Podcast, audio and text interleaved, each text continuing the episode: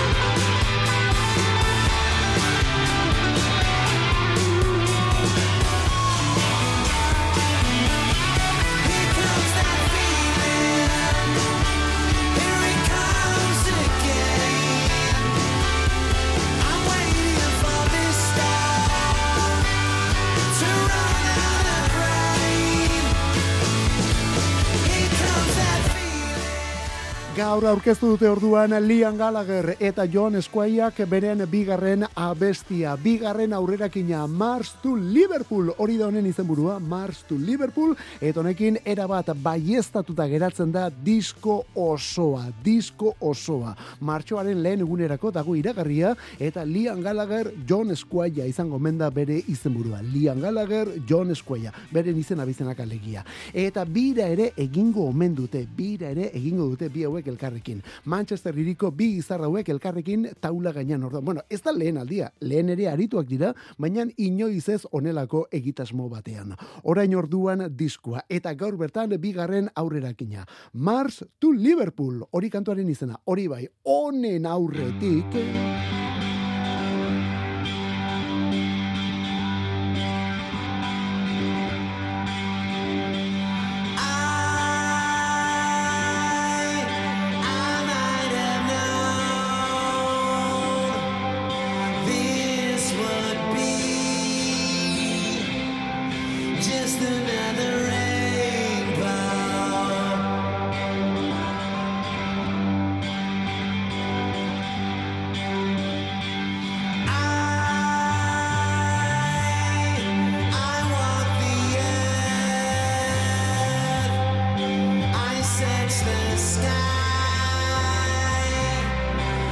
stand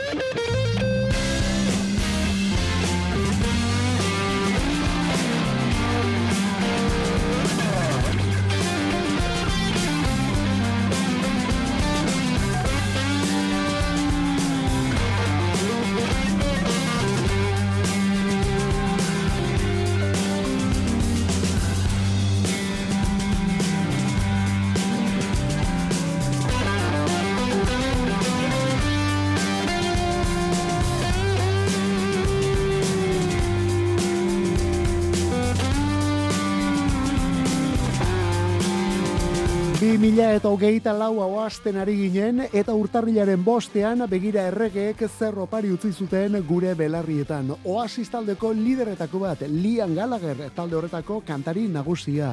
Eta Deston Roses taldearen sortzaile eta Manchester iriko beste lauko honetako kantugile nagusia biak bat eginda. Lian Gallagher eta John Squire.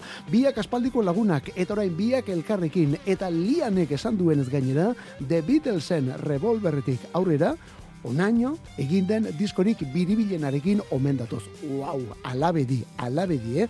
Aurrerakinak behintzat bikainak dira.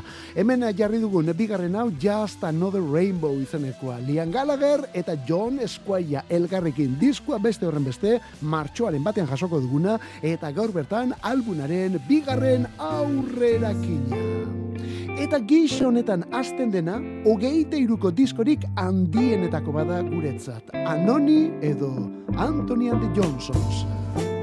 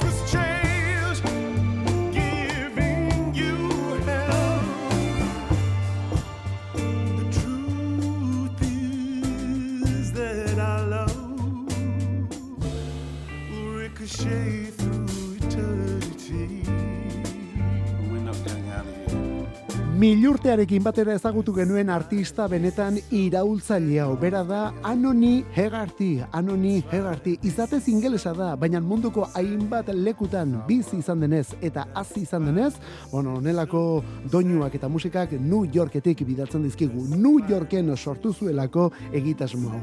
Anthony Ande Johnsons. Musika eta ikuskizuna. Ikuskizuna eta musika dena batekin da. Ba, bueno, bori, arlo bat baino gehiago ukitzen duelako anoniren proposamen honeke. 2000 garren urtean estrenatu ziren disko gintzan, etorain azken urteuetan izen aldatuta, izen aldatuta bai, baina estiloari eutxiz datozkigu betiko musikak eginaz. Izan ere, hasiera batean Anthony and the Johnsons taldea zena gaur egun anoni da. Horrela besterik gabe, artista beraren izena hartuta. Anoni gartitik, anoni orduan. Album berria, mundiala, 2000 eta hogeite iruko udan, My Back Was a Bridge for You to Cross izenekua. Bikaina diskoa, eh? Eta onelako kantuak ere bai, lan osoa zabaltzen, It Must Change. Eta urte berekoa beste euskal disko hau. Aspalditxo honetan entzun dugun biribilenetako bat gainera. Ibilbedi nafarrak dira. Ibilbedi nafarrak. Diskoaren izena, albuna, Goldea.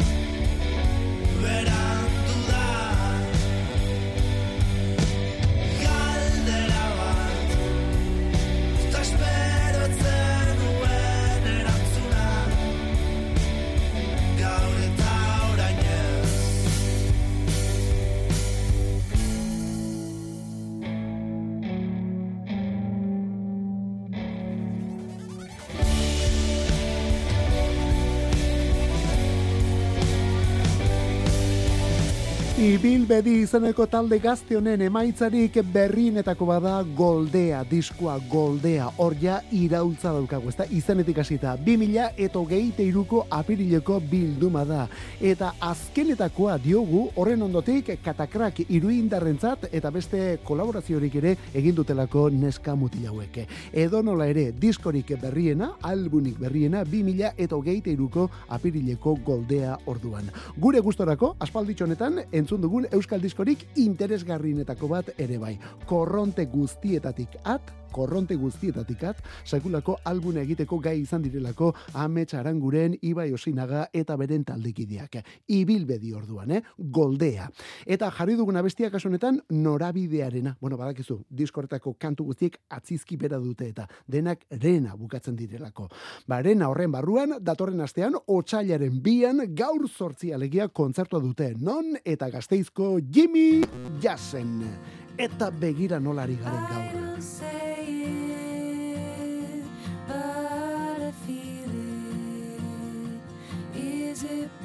because I'm, because I'm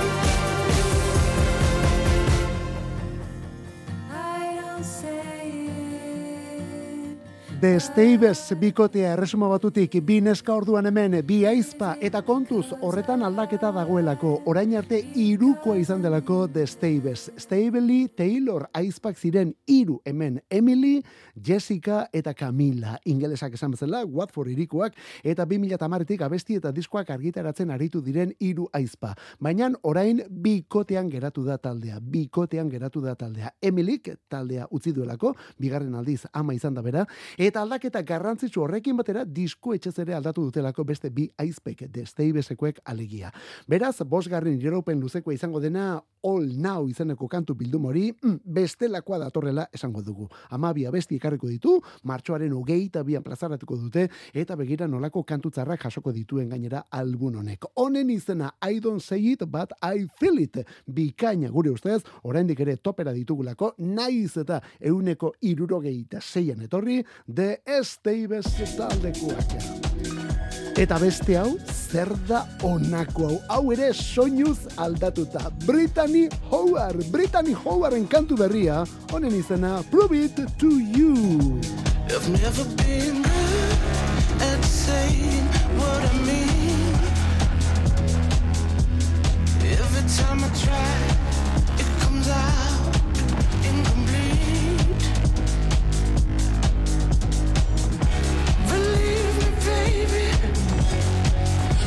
show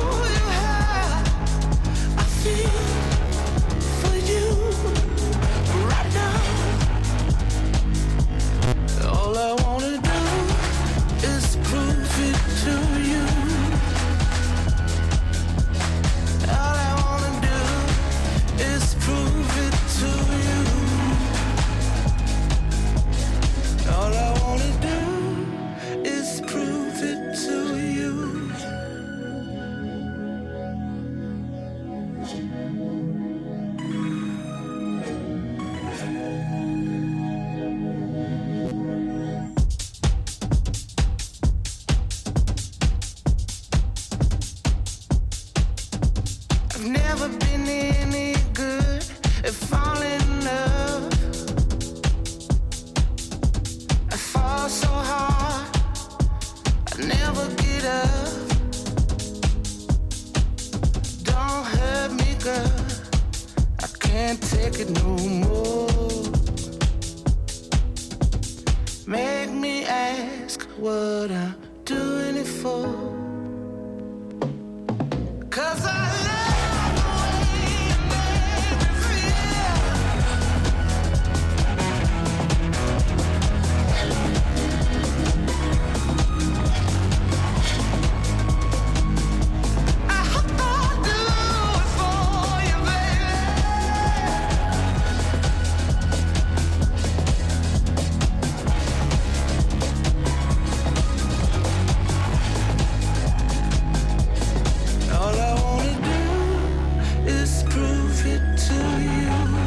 Ze ona emakume hau, zeinen ona emakume hau, bai Alabama Shakes taldean eta zer esanik ez bakarka ari denean beste horren beste soul eta R&B eta rock nasketa batean ezagutu genuen Alabama Shakes izeneko talde hortan, baina orain oinarria edo bass delakorik gehitzen hasi da bere musikari. Era bat organikoa izan zena elektronikora hurbiltzen eta begira zer egiteko. Prove it to you, hori da guri asko gustatu zaiguna besti berri honen izena. Prove it to you orduan. Brittany Howard, esan bezala, Brittany Howard. Amabost egun barru, otxailaren bederatzean, bigarren albuna plazaratuko du, Hot Now izanekoa. Eta horrekin, 2008ko estreinua izan zen, Jaimeren jarraipena emango du argitara. Bai, bai, lehen diskoa Jaime izan zen, estatu batuetako emakumea da, baina Jaime izendatu zuen bere lehen diskoa, eta orain bigarrena datorkigu What Now, hemendik aurrera zer, orain zer izaneko ez da, bera da Brittany Howard. Eta berarekin rock eta elektronika batez ere, baina horrekin batera R&B eta soul kontuak ere bai. Eta hortik pilo bat Donny Elberen eskutik.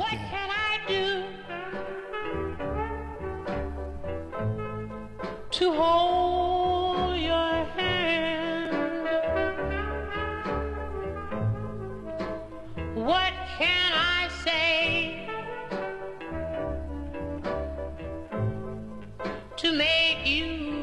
understand?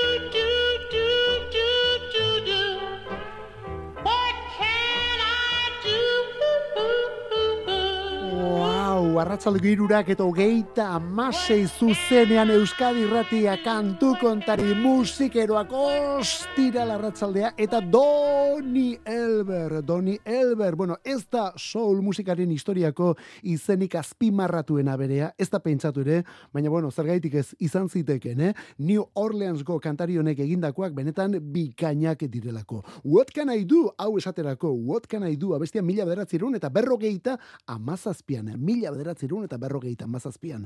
Eta orain jarriko dugun Have I izenekoa irurogeita maikan.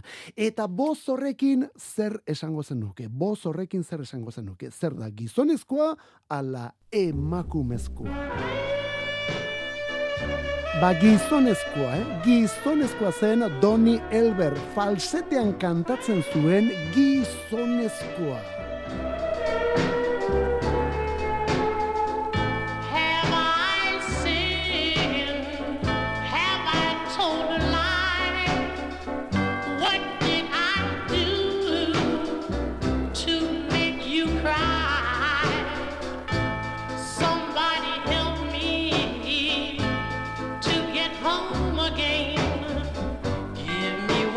Chance to renew our romance.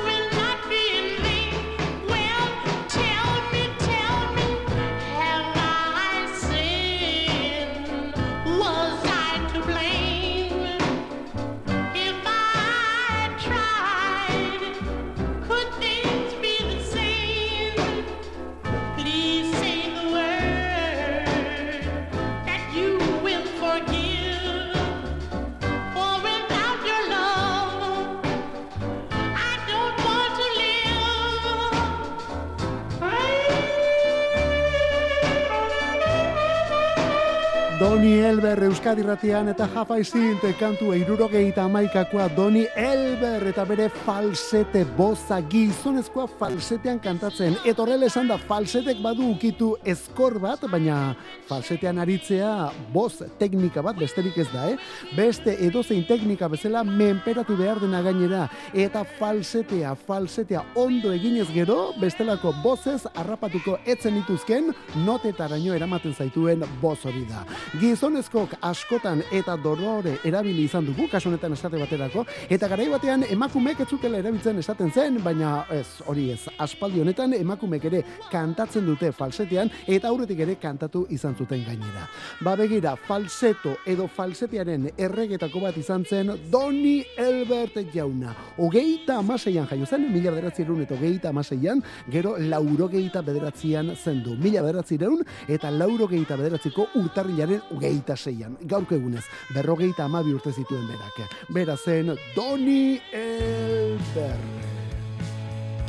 Urrengo hau askoz berriagoa da, aste honetakoa, atzoko kantua, baina hemen ere bada falseterik, eta zeinen ondo gainera.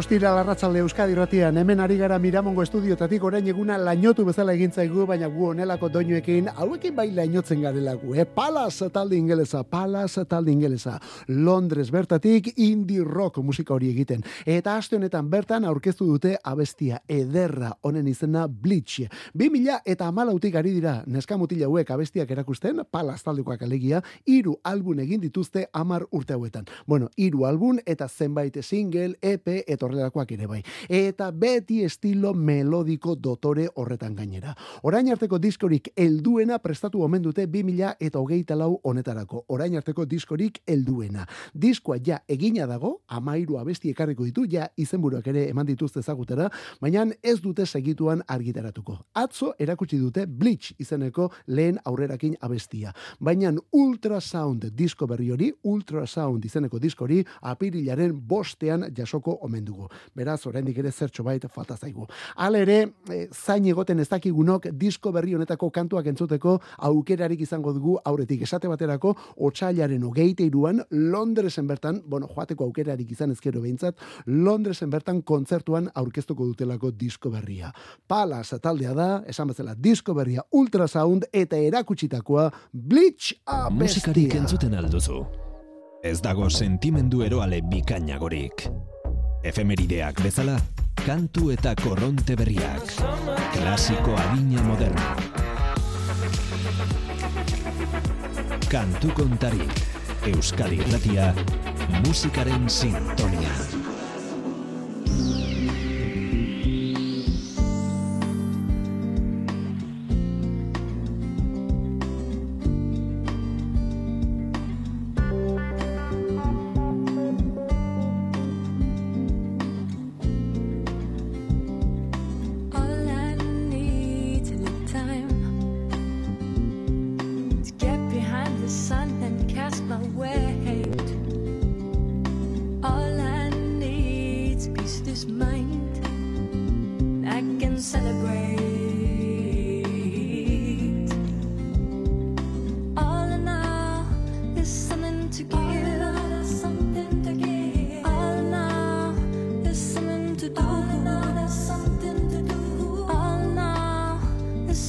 To live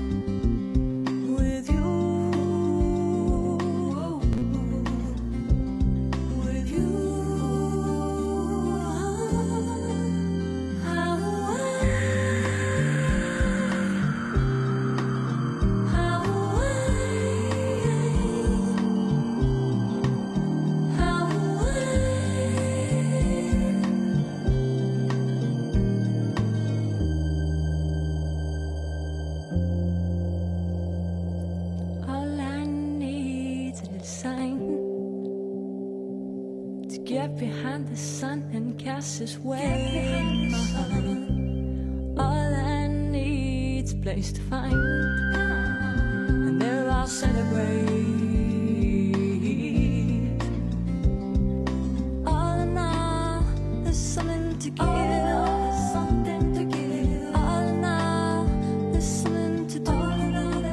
Joan den astean bertan bete ditu hogeita sei urte er bikote elektroniko frantsesaren Moon Safari diskuak. Bueno, badakizu elektronika lasaiaren edo chill out delakorren templuetako bada album hau.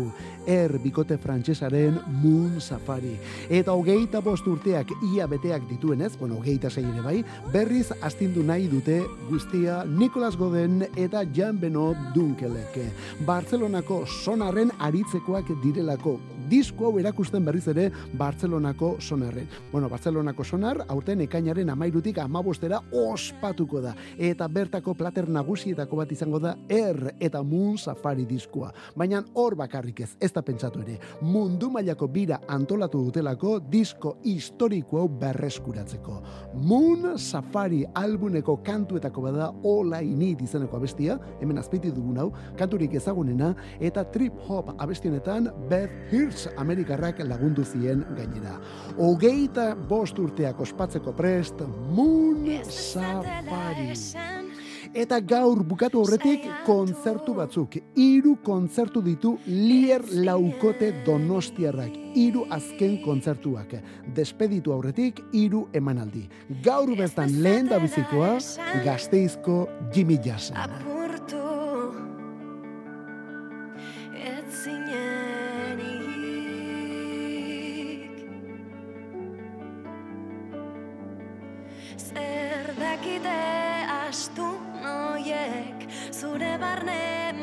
Matxinadez Mamuaitira kagailurrik ez Ez dezatela esan merezi ez duzunik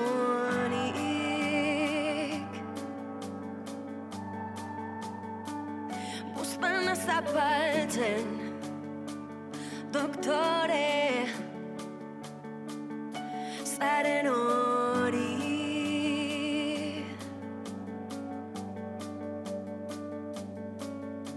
Porrota planifikatzen Akatsak bikoitz ordaintzen.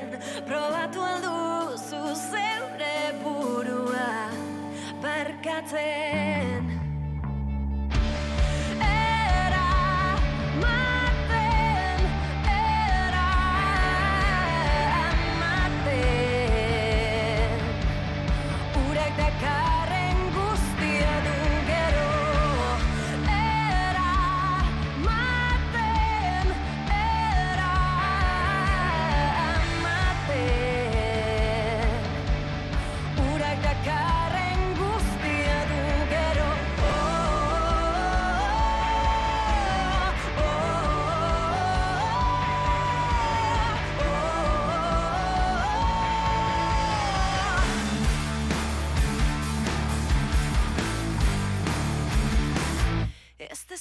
dezatela esan apurtu ezkinenik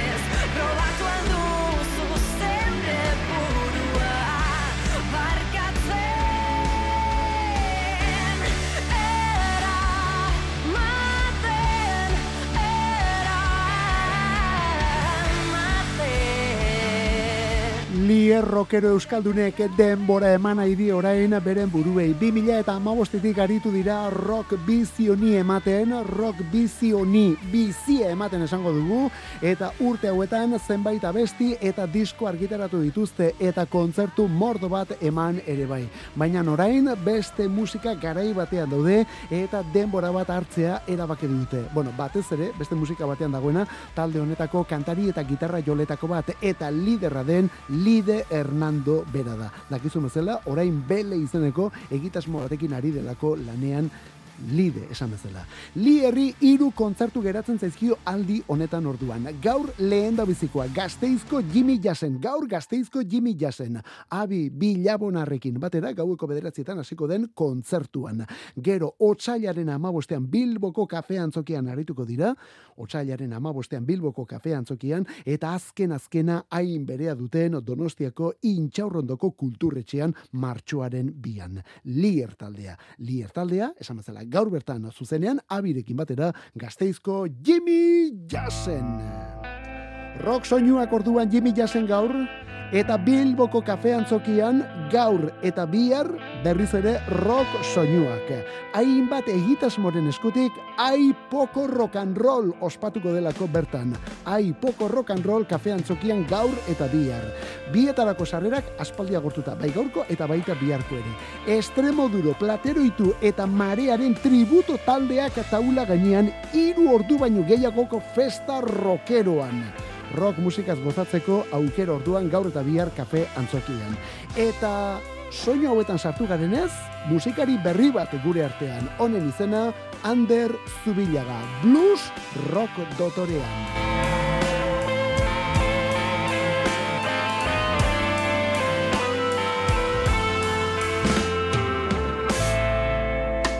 The sky is in bloom. It's carrying haven't heard before. They bring your smile and colors. There's no shadow. There's a voice.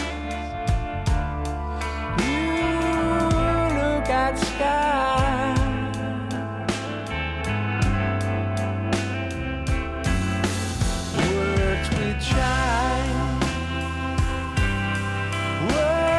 Of joy. The sky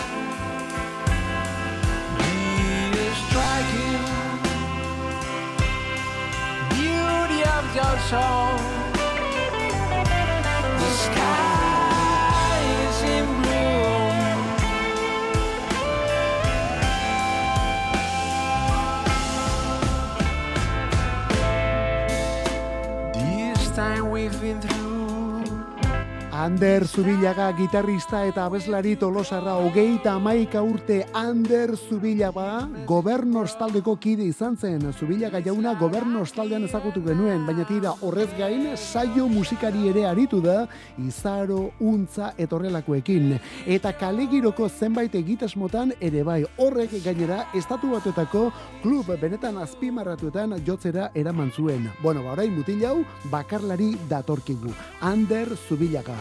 Berak gitarrari ematen dio eta berak abestu egiten du. Itxasuan elurra izeneko lehen diskoa emandu argitera eta gaur zuzenean aurkeztuko du non eta etxean. Tolosan, Gipuzkoan, Gipuzkoako Tolosan, Topik izeneko aretoan. Topik aretoan. Iluntzeko zortzietan hasiko den kontzertua. Ander Zubilaga abestiaren izena Sky is in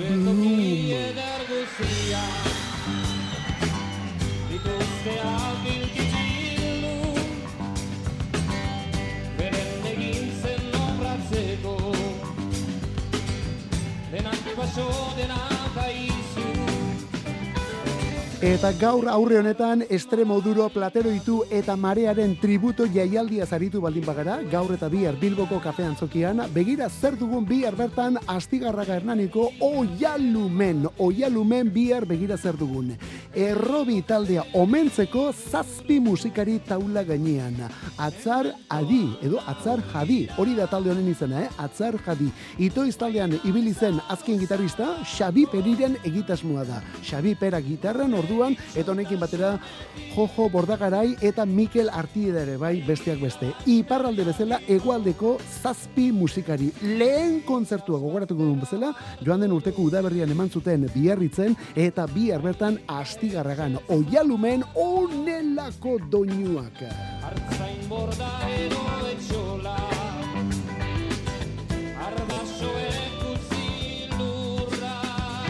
Euskal Rokaren benetako ikurretako bat dugulako Lapurdiko errobi taldea. Irurogeita marreko amarka de ardialdetik aurrera, bueno, bori, lehen rock aireak euskaraz bai iparraldean eta baita hegoaldean ere. Anjedu alde eta Michel Duko. Beraiei egindako omenaldia bihar bertan, astigarrako oialumen. Eta horrekin batera, nola ez, aizterratzuko trikiti festa ere aipatu behar. Igande arratzaldean, Imano Lastiasaran eta Unai Andonegi, esan bezala, bertan zuzenean. Bueno, eta honekin gaurkoz gure despedida. Minutu bat laurak izateko ja kasi martxan daukagu gaurko baipasa, beraz guretzat eta gaurkoz eta aste honetakoz despeditzeko momentua. Mikel Olazabal eta biok. Eskerrik asko, aio, ondo pasaste burua.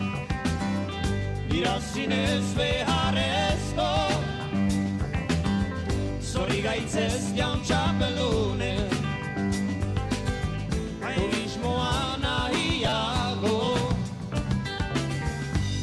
Feminismoaren izenean Gure hobeki galtzeko Ola segituz luzagabe Ez zauku deus galituko